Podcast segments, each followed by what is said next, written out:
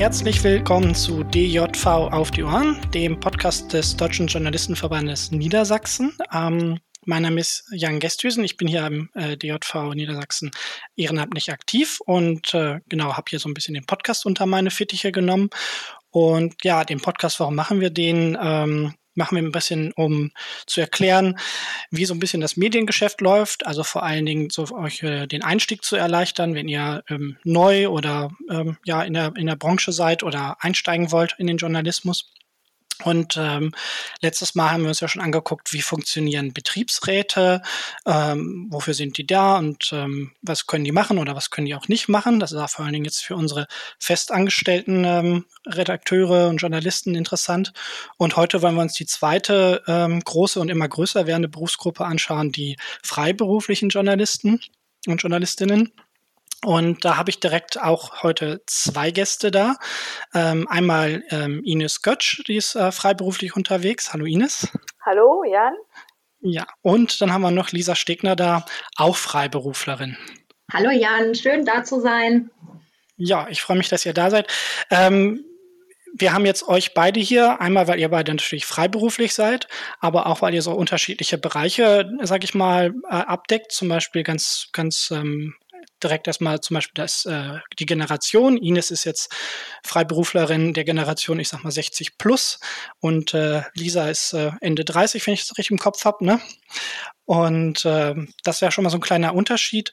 Aber ihr bearbeitet ja auch unterschiedliche ja, Branchen oder eure unterschiedliche Kunden habt ihr. Und vielleicht könnt ihr euch einmal kurz vorstellen. Ich würde vorschlagen, wir fangen mit Ines mal kurz an.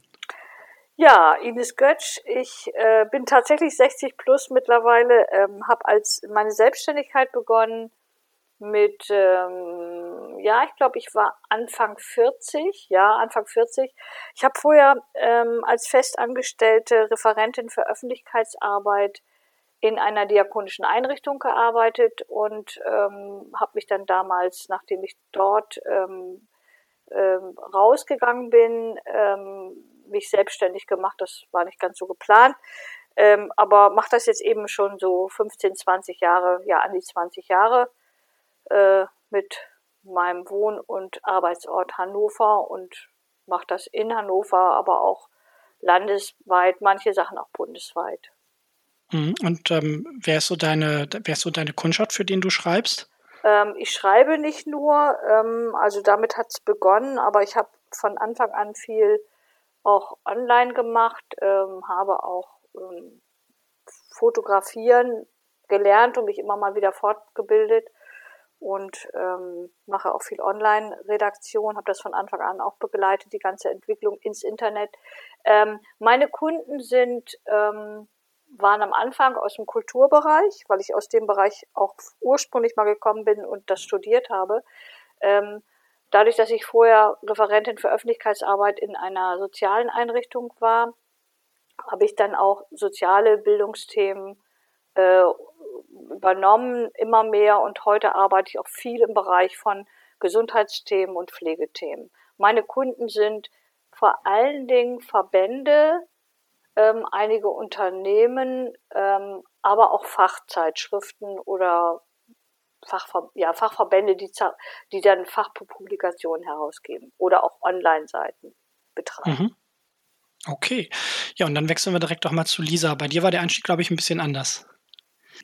Genau, ich bin praktisch aus dem Studium heraus in die Freiberuflichkeit gestartet, habe also während des äh, Studiums schon journalistisch gearbeitet, war erst beim Hochschulradio, habe dort festgestellt, dass das nicht ganz so meins ist und war danach lange im äh, Musikjournalismus, Sportjournalismus tätig und äh, bin dann gewechselt eher so in den Bereich tatsächlich auch Presse- und Öffentlichkeitsarbeit für Verbände, Unternehmen.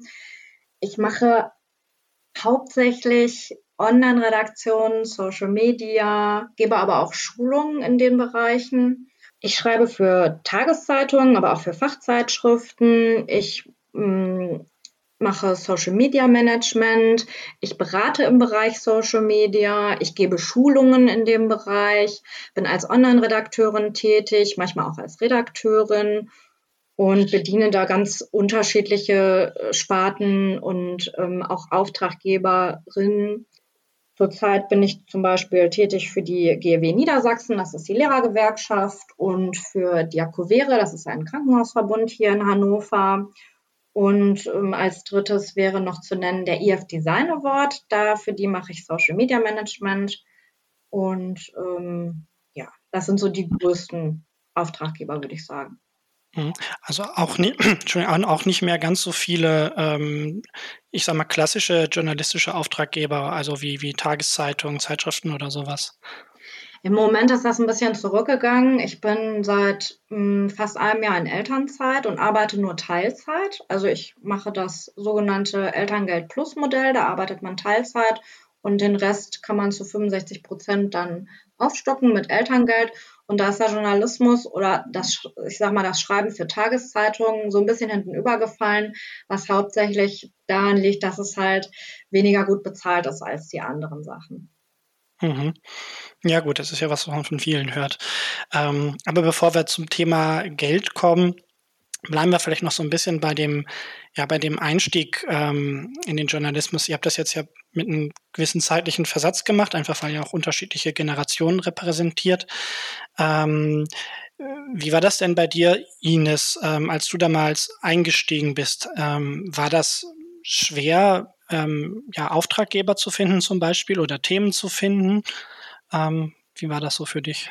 Also mein Einstieg war absolut nicht geplant damals und ähm, der, wie es dann äh, losging, das, äh, das hatte dann gleich, gab dann gleich den Zusammenhang, ähm, dass ich dann Kunden hatte. Also es war so, dass ich ähm, äh, meine Stelle ähm, im Angestelltenverhältnis also quasi unfreiwillig aufgehört habe. Eigentlich war ich ganz zufrieden, aber es gab dann wirklich Probleme mit meinem damaligen Chef. Sowas kommt vor und ich war eine Stabstelle und das ging nicht mehr. Und dann habe ich mich einfach entschlossen, also das geht nicht mehr. Ich wusste zwar noch nicht genau, wie ich das kompensieren sollte. Ich hatte auch keinen neuen Job in Aussicht. Das ging alles hier mich holter die Polter. Aber in dem Moment, wo ich mich entschlossen hatte, kriegte ich einen Anruf von einer Kollegin, einer ehemaligen Kommilitonin aus meinem, meiner Studienzeit, mit der ich bevor ich diese feste Stelle hatte, ähm, ein paar Mal in so Projekten zusammengearbeitet habe. Ähm, ich habe davor vor allen Dingen in soziokulturellen äh, Projekten gearbeitet und habe da dort Querschnittssachen gemacht. Also schon auch Presse- und Öffentlichkeitsarbeit, aber auch ähm, äh, ja, Sachen, die mehr so in Richtung Projektmanagement, Durchführung von kulturellen Veranstaltungen und sowas ähm, zu fassen sind. Und die arbeitete mittlerweile eben für einen ähm, Kulturanbieter, einem landesweiten, und äh, rief mich an und fragte mich, ähm, kannst du für uns, wir brauchen dringend jemand für die Pressearbeit, kannst du für uns die Pressearbeit für unser Kinderkulturfest oder ich will das jetzt nicht, nicht konkretisieren, äh, kannst du das übernehmen? Ähm, und dann habe ich gesagt, oh, zufällig kann ich gerade, weil ich bin ja eigentlich gerade arbeitslos. Ich wusste selber noch nicht genau, was ich bin. Das habe ich dann im Grunde genommen mit Hilfe des, äh, der, des, äh, des Arbeitsamtes, damals hieß das glaube ich noch so, und äh, dann auch durch die Beratung im DJV und Beratung im Unternehmerinnen-Netzwerk hier in Hannover ähm, habe ich dann für mich rausgefunden, okay, dann äh, bin ich jetzt ein Fall für Selbstständigkeit. Habe ich zwar nicht geplant in meinem Leben, aber wenn das so heißt, dann fange ich das jetzt mal an. Aber dann fange ich es eben auch richtig an und dann habe ich einen Teil meines Wohnzimmers zum Büro erklärt meinen Kindern beigebracht, dass sie nur ans äh, hineinstürmen, wenn wenn ich nicht telefoniere oder wenn das Berufstelefon klingelt, eben so lange bitte leise sein sollten. Das Alter hatten sie schon, um das zu verstehen. Und so bin ich dann im Grunde genommen unfreiwillig, aber mit viel Elan und viel Spaß dann auch in, in der Selbstständigkeit gelandet. Ja, so war das damals. Hm. Ja, also auch ein bisschen Glück dabei tatsächlich durch diesen Anruf. Ja, also ja, wie auch immer. Also genau, ich, ich weiß nicht, was aus mir geworden wäre. Wahrscheinlich hätte ich mir einen neuen Job gesucht. Ähm, ähm, das ist durchaus vorstellbar, ähm, dass ich in dem Bereich auch wieder was gefunden oder gemacht hätte, aber das war eben eine der großen Zufälle im Leben. Ja, der, der erste, der erste Kunde, die erste Kundin war sozusagen Zufall. Alles andere war dann später nicht mehr ganz so zufällig. Okay, da kommen wir gleich nochmal zu. Ja. Ähm, hören wir uns gerade vielleicht nochmal bei, bei ähm, Lisa das an, ähm, quasi dieselbe Frage, ähm, wie für dich so der Einstieg war. Wie war es bei dir? Was, hattest du auch äh, Glück, dass zufällig jemand angerufen hat oder war das direkt äh, harte Akquise? Also ich wollte in den journalistischen Bereich rein und habe aber äh, Musikwissenschaft, Germanistik und Phonetik studiert. Damals war das so, das war so eine Phase, dass man gesagt hat, wenn du da rein möchtest in den journalistischen Bereich, dann studiere erstmal sozusagen das, was deinen Interessen entspricht. Und ähm, danach guckst du, wie du da so langsam reinkommst. Und ich hatte dann Glück. Ich bin halt während des Studiums schon über ein Praktikum ähm, in den Musikjournalismus tatsächlich reingekommen, habe mich dann nach dem Studium selbstständig gemacht. Dann ist noch der Sportbereich dazugekommen. Ich war dann bei ähm, Bravo Sport erst und dann hier in Hannover beim Sportbazar, auch während der Fußball-WM. Und dadurch hat sich das eigentlich so ergeben, dass ich einfach in diesen Sachen so drin war. Ne? Also das war so ein, so ein laufender Prozess, sage ich jetzt mal. Also es hat sich wirklich so ergeben und finde das auch tatsächlich jetzt gerade so mit so einem kleinen Kind ist das auch richtig toll, weil ich ganz viel Zeit auch für das Kind habe und muss mich nicht so ähm, entscheiden, möchte ich jetzt richtig arbeiten oder möchte ich jetzt richtig für mein Kind da sein, sondern ich habe die Möglichkeit, das Beste aus beiden Welten einfach mitzunehmen als Freiberuflerin und das finde ich auch ganz toll. Hm. Wobei du ja im Vorgespräch, glaube ich, auch gesagt hast, das hat auch so seine Herausforderungen, äh, zum Beispiel mit Kinderbetreuung, äh, die dann mal da ist oder auch nicht da ist, wie im Moment. Genau, also während Corona war es natürlich ganz problematisch, weil wir gar keine Betreuung hatten. Mein Mann ist auch ähm, selbstständig im Journalismus tätig und wir mussten uns quasi immer abwechseln. Das Kind ist ja auch erst ein Jahr alt und kann sich noch nicht so alleine beschäftigen. Und wir haben jetzt aber ab nächste Woche, also ab 1. August, haben wir einen Kita-Platz bekommen. Das war auch nicht so einfach. Das ist dieses Jahr alles sehr spät erst angelaufen, auch Corona-bedingt. Und ja, dann äh, wird es hoffentlich wieder ein bisschen entspannter. Und sonst hatten wir ganz viel Unterstützung durch die Großeltern und das war auch wirklich äh, toll oder ist nach wie vor total schön. Ähm, Jetzt hatte Ines gerade gesagt, dass da auch Beratung im Spiel war am Anfang, also vom DJV und äh, von diesem Netzwerk, was du da eben äh, genannt hattest. Ines, kannst du da nochmal ähm, ein bisschen dazu sagen, wie diese Beratung ausgesehen hat? Ja, ganz konkret, weil ich wirklich keine Ahnung hatte von, von Selbstständigkeit. Weder habe ich da familiäre Vorbilder noch irgendeine Vorstellung. Ich wusste nur, oh, da kommen Haufen, Haufen offizielles Zeug auf mich zu und Finanzamt und äh, Steuer und wie soll, wie soll das alles laufen. Und ähm, genau, und im Unter hier im, im Unternehmerinnen-Netzwerk in Hannover, ähm, das ist gibt's auch heute noch so, das ist jetzt unter dem größeren Dach, ähm, ähm, ich weiß jetzt nicht genau, wie das heute heißt, aber es ist auf jeden Fall unter einem mhm. größeren Dach gefasst, gibt es noch. Ähm, da habe ich mich dann speziell so was aufstellen von Wirtschaftsplänen und äh, wie da ging es auch um die Entwicklung von Unternehmerinnen, Persönlichkeit. Das war dann in so einem Netzwerk, wo, wo man sich getroffen hat oder wo Frauen sich getroffen haben und gegenseitig auch beraten haben, wie sie einen Einstieg machen aus verschiedenen Branchen. Und ähm, da ich schon Mitglied im DJV war, weil ich ja vorher, ähm, das war ich ein paar Jahre vorher schon eingetreten, äh, mit dem Einstieg als Presse- und Öffentlichkeitsreferentin habe ich mich zum Eintritt in den ähm, DJV damals entschlossen, war also da schon drin ähm, und ähm, bin dann habe dann genutzt, bin dann zu unserer Geschäftsstelle hin ähm, und habe mich dort beraten lassen ähm, hinsichtlich der für selbstständigen Journalismus wirklich unglaublich wesentlichen Dinge, nämlich einmal die Frage der, der Kranken- und Rentenversicherung, Stichwort Künstlersozialkasse. Mhm. Absolut essentiell, absolut wichtig, ähm, sollte Mann, Frau auf jeden Fall machen. Ähm, das war das eine. Und das andere natürlich die branchentypischen Dinge als freiberufliche Journalistin, die, die auf mich so zukommen. Und ja, und dort habe ich dann ja auch die Netzwerke gefunden. Dort gibt es ja auch viele andere freie Journalistinnen und Journalisten, mit denen ich mich dann auch schnell verbunden habe in der entsprechenden Fachgruppe des DJV Niedersachsen, um damit wird man sich gegenseitig so unterstützt. Also Beratung einerseits von den Hauptberuflichen und auch eben Beratung ähm, untereinander sozusagen. Mhm. Dann vielleicht noch mal ganz kurz äh, zu Lisa. Hast du auch solche Beratungsangebote wahrgenommen, als es bei dir losgegangen ist? Ich habe tatsächlich keine offiziellen Beratungsangebote wahrgenommen. Ich habe mich im Internet informiert und ich hatte halt viele ältere Kollegen und Kolleginnen und habe mich eigentlich immer bei denen schlau gemacht. Da waren auch tatsächlich so einige dabei, die mich auch wirklich gefördert haben. Und äh, für diesen Einstieg bin ich auch heute tatsächlich noch dankbar. Also, dass mich Menschen in Projekte mit reingeholt haben. Ich habe das dann irgendwann auch ein bisschen professionalisiert. Ich bin dann auch in DRV eingetreten und bin da auch aktiv und äh, vernetze mich mit den Leuten. Dann gibt es hier in Hannover auch noch den äh, Frauenmedienstammtisch. Da bin ich auch Mitglied. Wir treffen uns viermal im Jahr. Das ist auch eine ganz äh, tolle Veranstaltung. Und ansonsten bin ich aber professionell, also vom tatsächlich Arbeitsamt zur Gründungsberatung oder sowas, das habe ich nicht gemacht. Das kam für mich auch nicht in Frage, weil ich ja nicht aus einer Arbeitslosigkeit heraus gegründet habe. Wobei, also nicht nur dann ist das, kann das hilfreich sein. Ähm, das ist sicherlich möglich, dass äh, heutzutage es einfacher ist, alles sich im Internet zusammenzuholen. Das war tatsächlich damals noch nicht ganz so.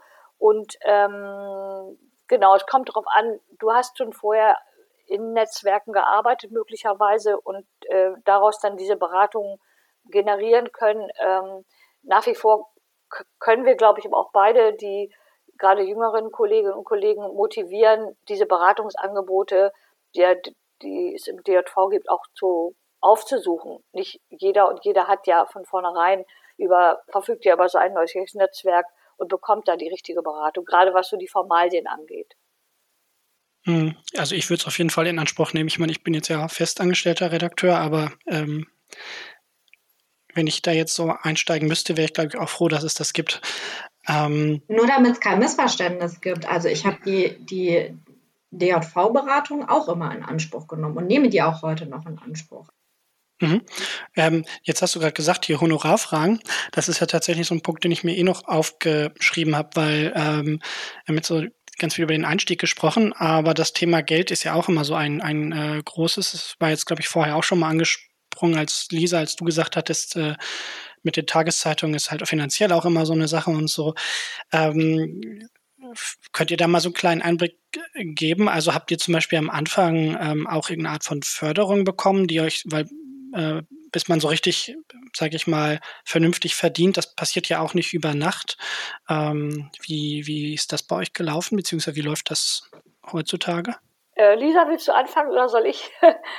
also ich weiß nicht, ob ich viel dazu sagen kann, weil ich halt keine finanzielle Förderung in Anspruch genommen habe. Das ging bei mir nicht. Also das Ding ist halt, dass ich ja aus dem Studium heraus gegründet habe, praktisch schon. Und irgendwann hat sich halt nebenberuflich und hauptberuflich getauscht. Ne? Und wenn ich jetzt zum mhm. Beispiel so eine Existenzgründungsförderung äh, in Anspruch nehmen möchte, dann geht das ja nur, wenn ich vorher ein Jahr in die, ähm, in die Arbeitslosenkasse eingezahlt habe. Und das habe ich ja nicht. Ich habe deswegen, ich habe das extra nochmal nachgeguckt. Also ich selber hatte damals auch so etwas, das war, hieß aber anders. Das war vollkommen anders.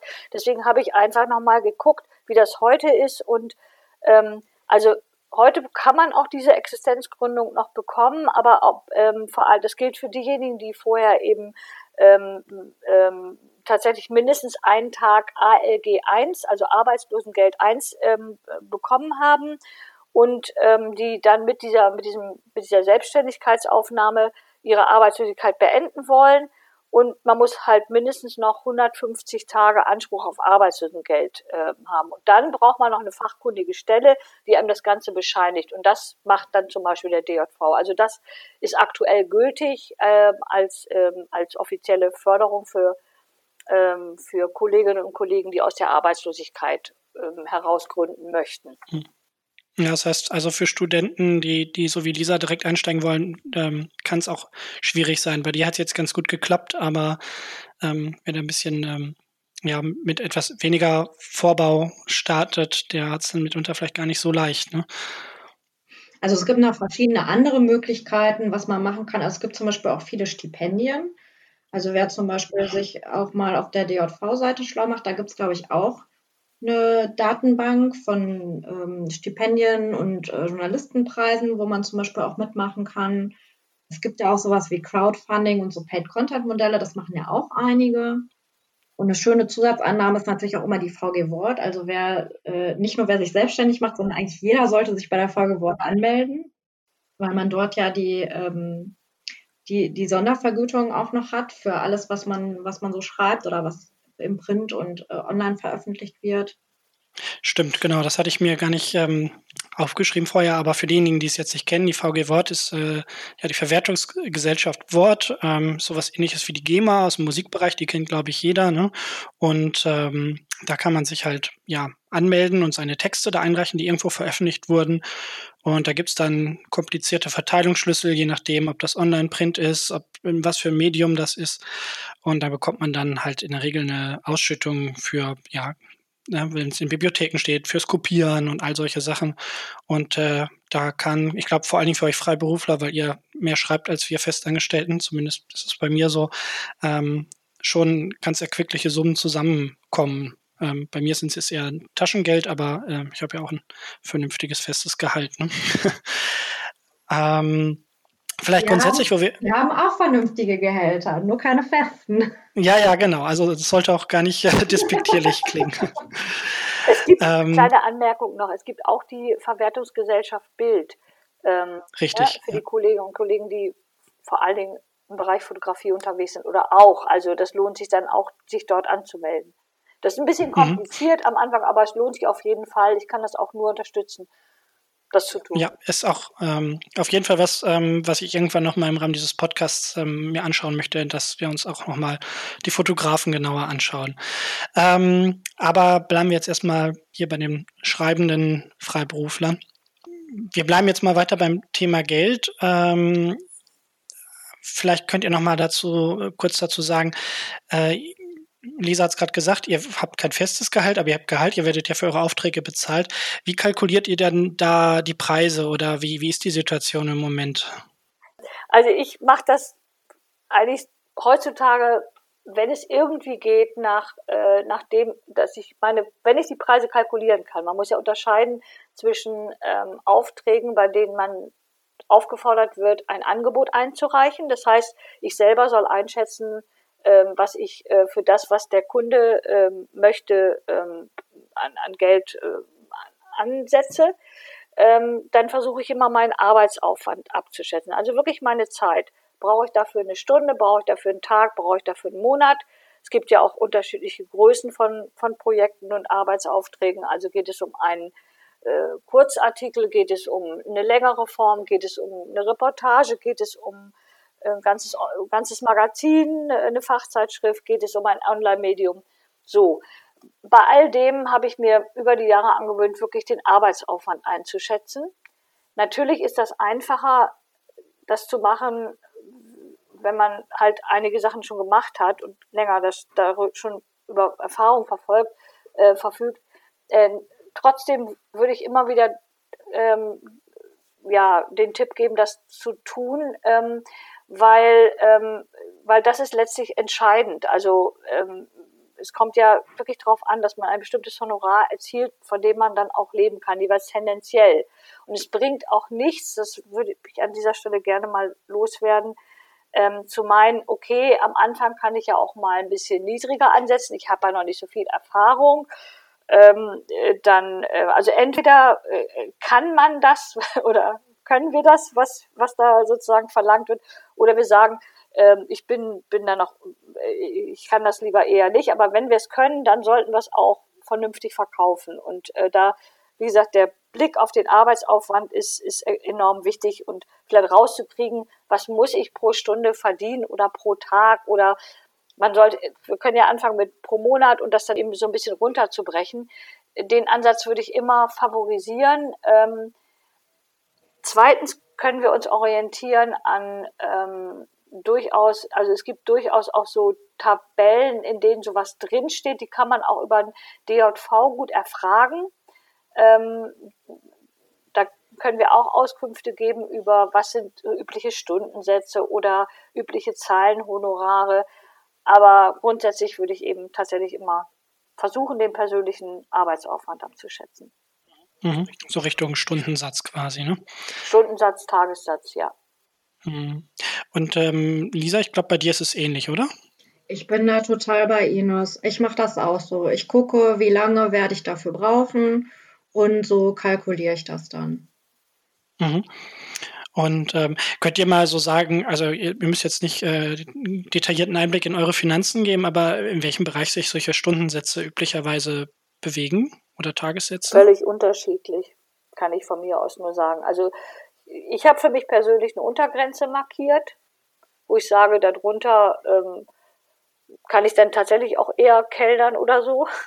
also, ne, also, nee, das ist ganz ernsthaft, weil im Moment ähm, Corona-bedingt haben ja viele Kolleginnen und Kollegen echt große Probleme, ähm, genügend Aufträge zu bekommen. Ich persönlich jetzt Gott sei Dank nicht, aber also ich weiß, dass es so ist und ähm, ähm, äh, trotzdem äh, müssen wir uns eben fragen, müssen wir uns eben noch sagen, dass dann, wenn wir journalistisch arbeiten, freiberuflich tätig sind, halt wirklich darauf achten, dass wir dann ähm, dann auch bei unseren Stundensätzen bleiben. Und manche müssen jetzt notgedrungen eben andere Sachen tun, ähm, die dann auch möglicherweise schlechter bezahlt werden. Aber dann, wenn wir journalistisch arbeiten, ist es ähm, ja ist es schon wichtig, dass wir dass wir da auch ein Selbstbewusstsein haben und sagen, das ist unsere Arbeit. Jeder andere Dienstleister kennt ja auch seine Sätze und zieht die durch.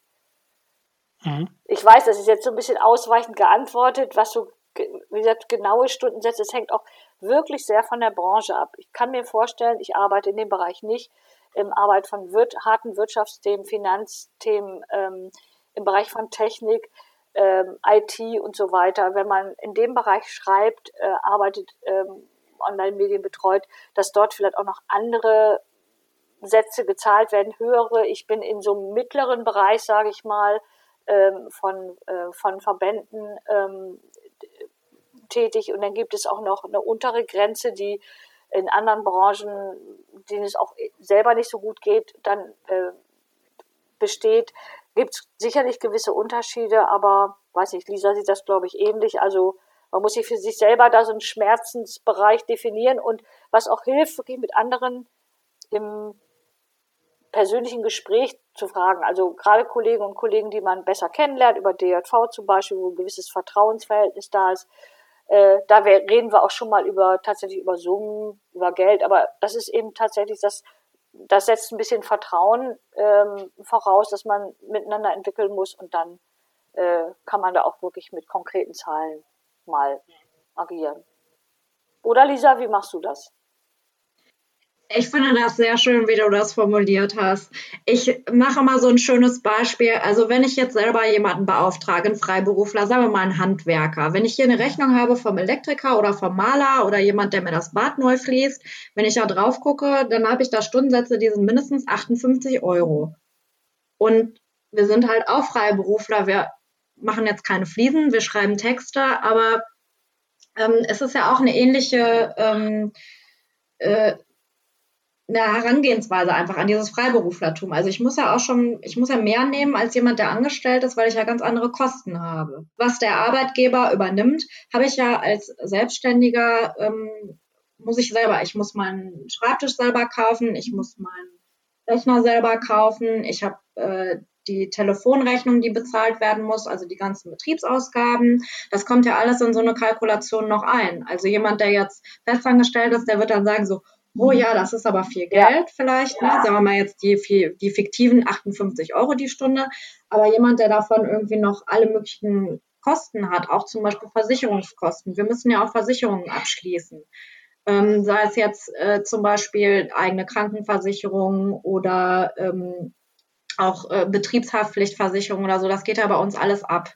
Und wie bei anderen Freiberuflern auch. Und von daher ähm, ist es so, dass die Preise im Vergleich zu Festangestellten höher sind, aber das ist auch durchaus berechtigt, denke ich. Und wie es dann im Einzelnen ist, kommt halt immer drauf an. Ne? Also wenn jemand ähm,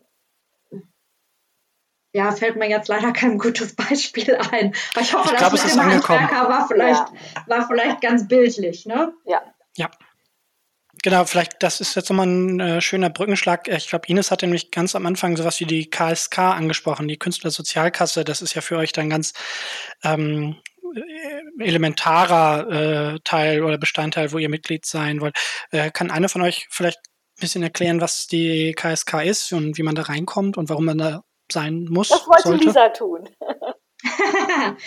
ich bin total großer Fan der KSK. Also die Künstlersozialkasse ist sozusagen eine, eine Versicherung, über die man sich ähm, so ähnlich wie ein Arbeitnehmer versichern kann. Also wenn ich bei der Künstlersozialkasse versichert bin, dann werden dort die Arbeitgeberanteile an der ähm, Krankenversicherung, an der Pflegeversicherung und auch Sozialbeiträge, glaube ich, übernommen. Das heißt, ich zahle also über die KSK in die, auch in die Rentenkasse ein. Ich kann äh, freiwillig in der gesetzlichen Krankenversicherung mich versichern und ähm, habe halt dadurch äh, tatsächlich nicht so hohe Kosten wie andere Freiberufler oder andere Selbstständige. Und das ist eine ganz tolle ähm, äh, Geschichte. Das ist eine Förderung vom Bund und die sollten Selbstständige auf jeden Fall in Anspruch nehmen. Das ist im Grunde eine Sonderstellung für selbstständige äh, Künstlerinnen und Publizistinnen, ähm, die im Gegensatz zu anderen freien Berufen, weil als die Künstlersozialkasse, die eigentlich keine eigene Versicherung ist, sondern eine, eine Organisation zur, zur Verteilung ähm, von Einnahmen, die im Kultursektor zum Beispiel entstehen, also alle, alle Firmen, die zum Beispiel einen, sage ich jetzt mal als Beispiel, einen, einen Clown fürs Betriebsfest engagieren, äh, müssen für, dafür, dass sie den Clown ähm, auftreten lassen, eine kleine Summe an die Künstlersozialkasse abführen und die diese Einnahmen auch mit anderen, ähm, äh, mit einem bestimmten Zuschuss aus Bundesmitteln zusammen machen dann das, ähm, die Einnahmen der Künstlersozialkasse aus und die wiederum wird dann an uns selbstständige ähm, ähm, Künstlerinnen und Publizistinnen ähm, äh, herausgegeben. Äh, und da, davon werden unsere Anteile an den beiden Versicherungsformen, an den drei Versicherungsformen, die Lisa gerade genannt hat, ähm, zu. Und deswegen haben wir eben nur die Hälfte ähm, zu ähm, selbst zu tragen, wenn wir über die Künstlersozialkasse versichert sind. Allerdings muss man dazu sagen, dass dazu auch ein bisschen Aufwand nötig ist, weil wenn man da rein möchte, muss man ein bisschen was ähm, ähm, vorweisen an äh, journalistischer Tätigkeit. Vielleicht sollten wir dazu noch mal was sagen. Ja, da wollte ich auf jeden Fall zu fragen, weil ähm, wie gesagt, ich bin jetzt ja nicht nicht ähm, freiberuflich, aber ich kenne das noch ähm, also ich mal, einfach aus Gesprächen mit, mit äh, freiberuflichen Kollegen, manche berichten ja, dass es für sie sehr einfach war, da reinzukommen und manche äh, sagen auch, das war ganz schwierig und ganz furchtbar und ähm, wie könnt ihr vielleicht ein bisschen dazu sagen, einmal, wie, wie das eigentlich funktioniert und wie eure Erfahrungen damit waren? Also ich habe sehr gute Erfahrungen mit der Künstlersozialkasse gemacht. Bei mir war das so, dass ich den einfach dann ähm, Rechnungen geschickt habe. Also ich habe denen auch einen Brief geschrieben und habe gesagt, hier, ich habe mich jetzt gerade neu selbstständig gemacht und das ist jetzt schon, das kann ich vorweisen. Und die und die Pläne habe ich jetzt noch. Ich bin da und da in Verhandlungen oder ich stelle mir das so und so vor und sobald die Sachen vorliegen, reiche ich die nach. Und ich habe das dann über einen Zeitraum von einem halben Jahr nachgereicht. Immer so, wenn ich wieder einen neuen Auftraggeber hatte oder so und wenn wieder was auf dem Konto war, habe ich das nachgereicht und das war überhaupt kein Problem. Wichtig ist nur, dass man das den Antrag möglichst früh stellt, weil der wird dann rückwirkend, gilt das alles. Ne? Also es kann sein, dass man halt ein bisschen dann ähm, überbrücken muss und erstmal in Vorleistung treten muss mit den äh, Krankenkassenbeiträgen, aber das wird dann alles verrechnet.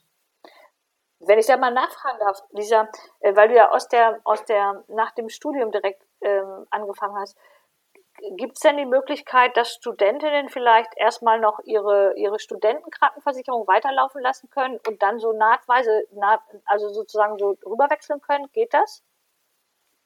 Kann ich nicht beantworten, das okay. weiß ich nicht. Na gut, also für solche Spezialfragen ist ja auch unsere DJV-Geschäftsstelle ein guter ähm, Ansprechpartner. Genau. Oder die KSK kann man natürlich ja, selbst direkt ansprechen. Ja. Mhm. Ähm, Gut, ich habe jetzt nur noch so einen äh, letzten Punkt mir aufgeschrieben. Ähm, wir hatten jetzt ja schon mehrfach hier ähm, Corona angesprochen, äh, wollte ich auch schon viel früher dazu gesagt haben. Wir nehmen jetzt hier gerade ja im ähm, Ende Juli äh, auf, also 2020, äh, falls das jetzt jemand in ein, zwei Jahren oder so hört. Ähm, und 2020 sollte ja eigentlich auch bei uns äh, im, im ähm, Journalistenverband ähm, das Jahr der Freien sein, wo wir uns vorgenommen hatten, irgendwie ganz viele Seminare und Veranstaltungen zu machen. Und äh, ich kann mich noch daran erinnern, ähm, dass wir da auch untereinander schon häufiger darüber gesprochen haben, weil ähm, Ines ist ja hier auch ähm, im DJV Niedersachsen im Vorstand, äh, ich auch, und äh, hatte da schon sich äh, ja viel umgetan und bist ja auch im äh, Bundesverband aktiv, im Fachausschuss der, der Freiberufler. Und da ist jetzt ja Corona-bedingt total viel leider ausgefallen. Ähm, wie ist denn jetzt so der Stand der Dinge mit dem, mit dem Jahr der Freien oder generell? Ähm, ja, magst du Einspruch, da was zu sagen? Ja. Es ist gar nicht so viel ausgefallen. Hm? Natürlich die Präsenzsachen, sicherlich. Da mussten wir umswitchen. Die meine ja, ich. Ja, aber äh, wir hatten ja gerade im, ich weiß jetzt nicht, ob das März oder April war, ich glaube, es war Ende März oder April, hatten wir eine, eine freien Konferenz geplant. Ähm, die natürlich dann nicht stattgefunden hat. Da mussten ganz kurzfristig Referenten abgesagt werden, alles Mögliche. Aber das ganze Ding hat mit wunderbarer Beteiligung, mit großartiger Beteiligung, also mehr als vielleicht zu einer Präsenzveranstaltung gekommen wären. Ich weiß nicht, wir hatten so 300 Teilnehmer dann an entsprechenden Online- ähm, Tools, die wir angeboten haben. Wir haben diese Konferenz dann zerlegt in Module und ähm, ja, da haben sich dann wirklich aus dem ganzen Bundesgebiet ganz viele angemeldet. Ich bin mir jetzt nicht ganz sicher, ob das alles noch abrufbar ist ähm, auf der Seite des Bundes äh, DJV.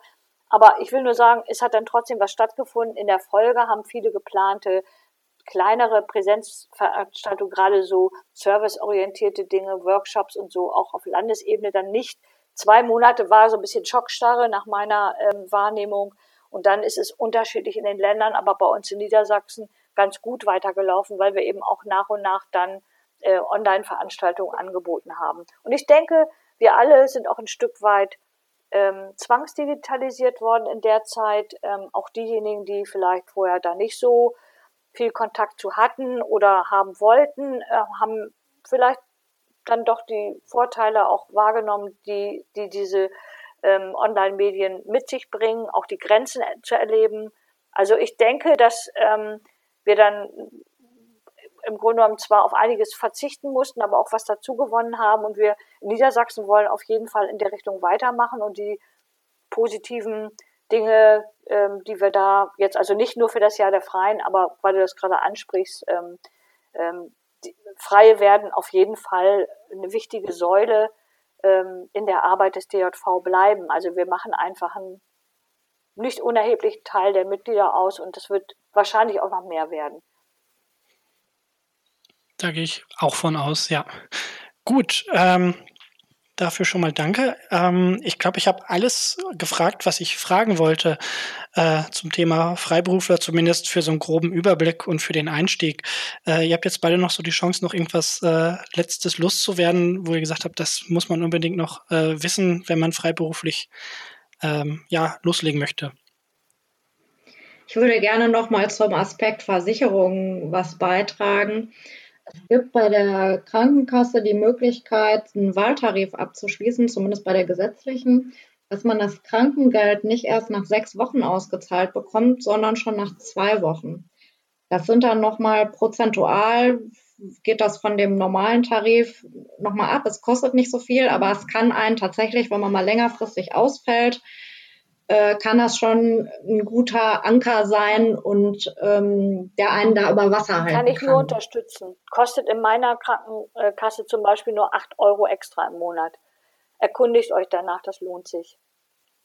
Ansonsten gibt es noch sowas natürlich wie Betriebshaftpflicht oder Vermögensschadenshaftpflicht. Das sind eigentlich auch noch Sachen, mit denen man sich zumindest mal auseinandersetzen sollte. Ich weiß, dass der DJV auch da ganz gut berät.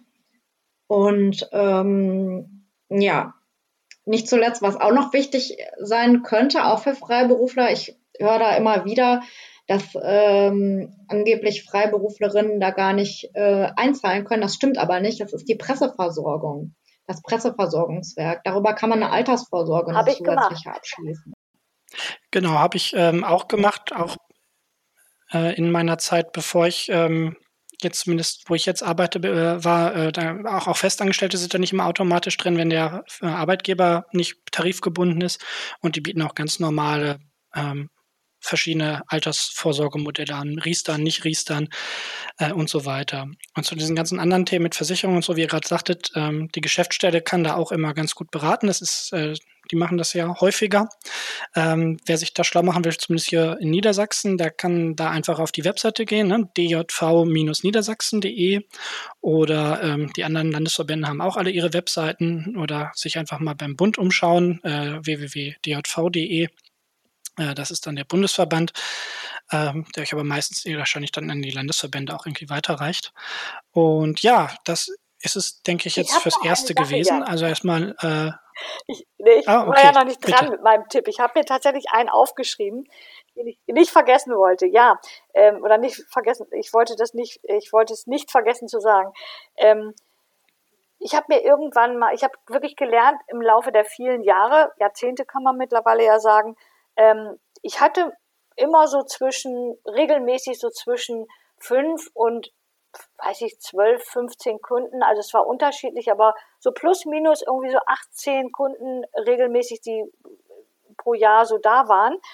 Ähm, und habe mir so eine Faustregel gemacht, jedes Jahr ein neuer Kunde. Weil meine Erfahrung ist, dass immer mal wieder ein Kunde wegbricht, zum Beispiel wenn man für die Presse- und Öffentlichkeitsarbeit äh, etwas macht oder auch für Redaktionen. Sobald ein Personalwechsel stattfindet, kann das gut sein, dass der neue Chef oder die neue Chefin oder der neue Referent für äh, online ähm, einfach seine eigene Mannschaft, seine eigenen freien äh, Zulieferer äh, mitbringt und äh, man ist dann schnell weg vom Fenster, ohne dass man schlechter geworden ist. Ähm, deswegen so mein Tipp für alle, die längerfristig da mitmachen wollen, selbstständig sein wollen, erfolgreich sein möchten. Ähm, jedes Jahr ein neuer Kunde. Okay, aber zu viele ist wahrscheinlich auch nicht gut, oder? Dann wird es ähm, unübersichtlich. Ja, das kommt ja darauf an, wie viel man selber ähm, so schafft, ob, man's, ob man Teilzeit oder Vollzeit arbeitet. Das äh, ist ein Thema, was wir jetzt noch nicht ähm, so ausführlicher besprochen haben. Ähm, grundsätzlich ist ja eine, eine Selbstständigkeit ähm, durchaus äh, Teilzeit und Vollzeit möglich und ähm, da hat man natürlich unterschiedliche Kapazitäten und man darf nicht vergessen, es bleibt ja auch noch die Möglichkeit, mit anderen ähm, zu kooperieren. Das heißt, wenn ich einen Auftrag habe, der zu groß ist, vielleicht mit einer Kollegin zusammenzuarbeiten oder einen Teilbereich, den ich selber nicht so gut kann, ähm, eine Kollegin weiterzugeben und, ähm, und mit der zusammenzuarbeiten. Habe ich auch gute Erfahrungen mitgemacht. Hm. Ja, auf jeden Fall noch ein guter Tipp. Ähm, ich habe auch noch, noch einen Tipp. Okay, bitte. Wir haben Zeit. Das ist ein Podcast. Ich möchte gerne noch den Stammtisch äh, empfehlen, den Ines immer organisiert. Und zwar ist das der Stammtisch für freie und für junge Journalistinnen im DJV und der findet immer jeden dritten Dienstag, glaube ich, im Monat in Hannover statt. Manchmal findet er, glaube ich, auch online statt jetzt in Corona-Zeiten. Aber das ist auch eine schöne Möglichkeit, sich mal kennenzulernen und auch mal persönlich auszutauschen. Und ich bin da immer gerne. Super. Das ist ein guter Hinweis.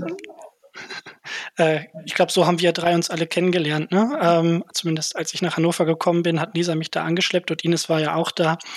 Ähm, also zu der Zeit, als ich noch als Junger durchgegangen bin. ähm, genau, auf jeden Fall guter Hinweis. So, und ich glaube, jetzt haben wir aber wirklich alle Tipps, Och, oder? Man könnte noch unendlich weiter erzählen, aber wir können uns ja mal wieder unterhalten. Genau, wir wollen es äh, nicht äh, über, übertreiben wie ich eben schon gesagt habe, wer sich beraten lassen will, wendet sich an die Geschäftsstelle, findet er unter der Webseite djv-niedersachsen.de. Ähm, Und äh, ja, bis hierhin euch beiden erstmal vielen Dank, äh, dass ihr euch die Zeit genommen habt. Ähm, ich glaube auf jeden Fall, ich habe auf äh, jeden Fall einiges gelernt über Freiberufler. Denn ich habe ja nie so richtig freiberuflich gearbeitet. Ich hoffe, für diejenigen, die uns zuhören, war es auch spannend. Und ähm, ansonsten schreibt uns einfach. Ähm, wir nehmen dann gerne die Tipps für die nächsten Folgen auf. Und ja, dann tschüss. Tschüss.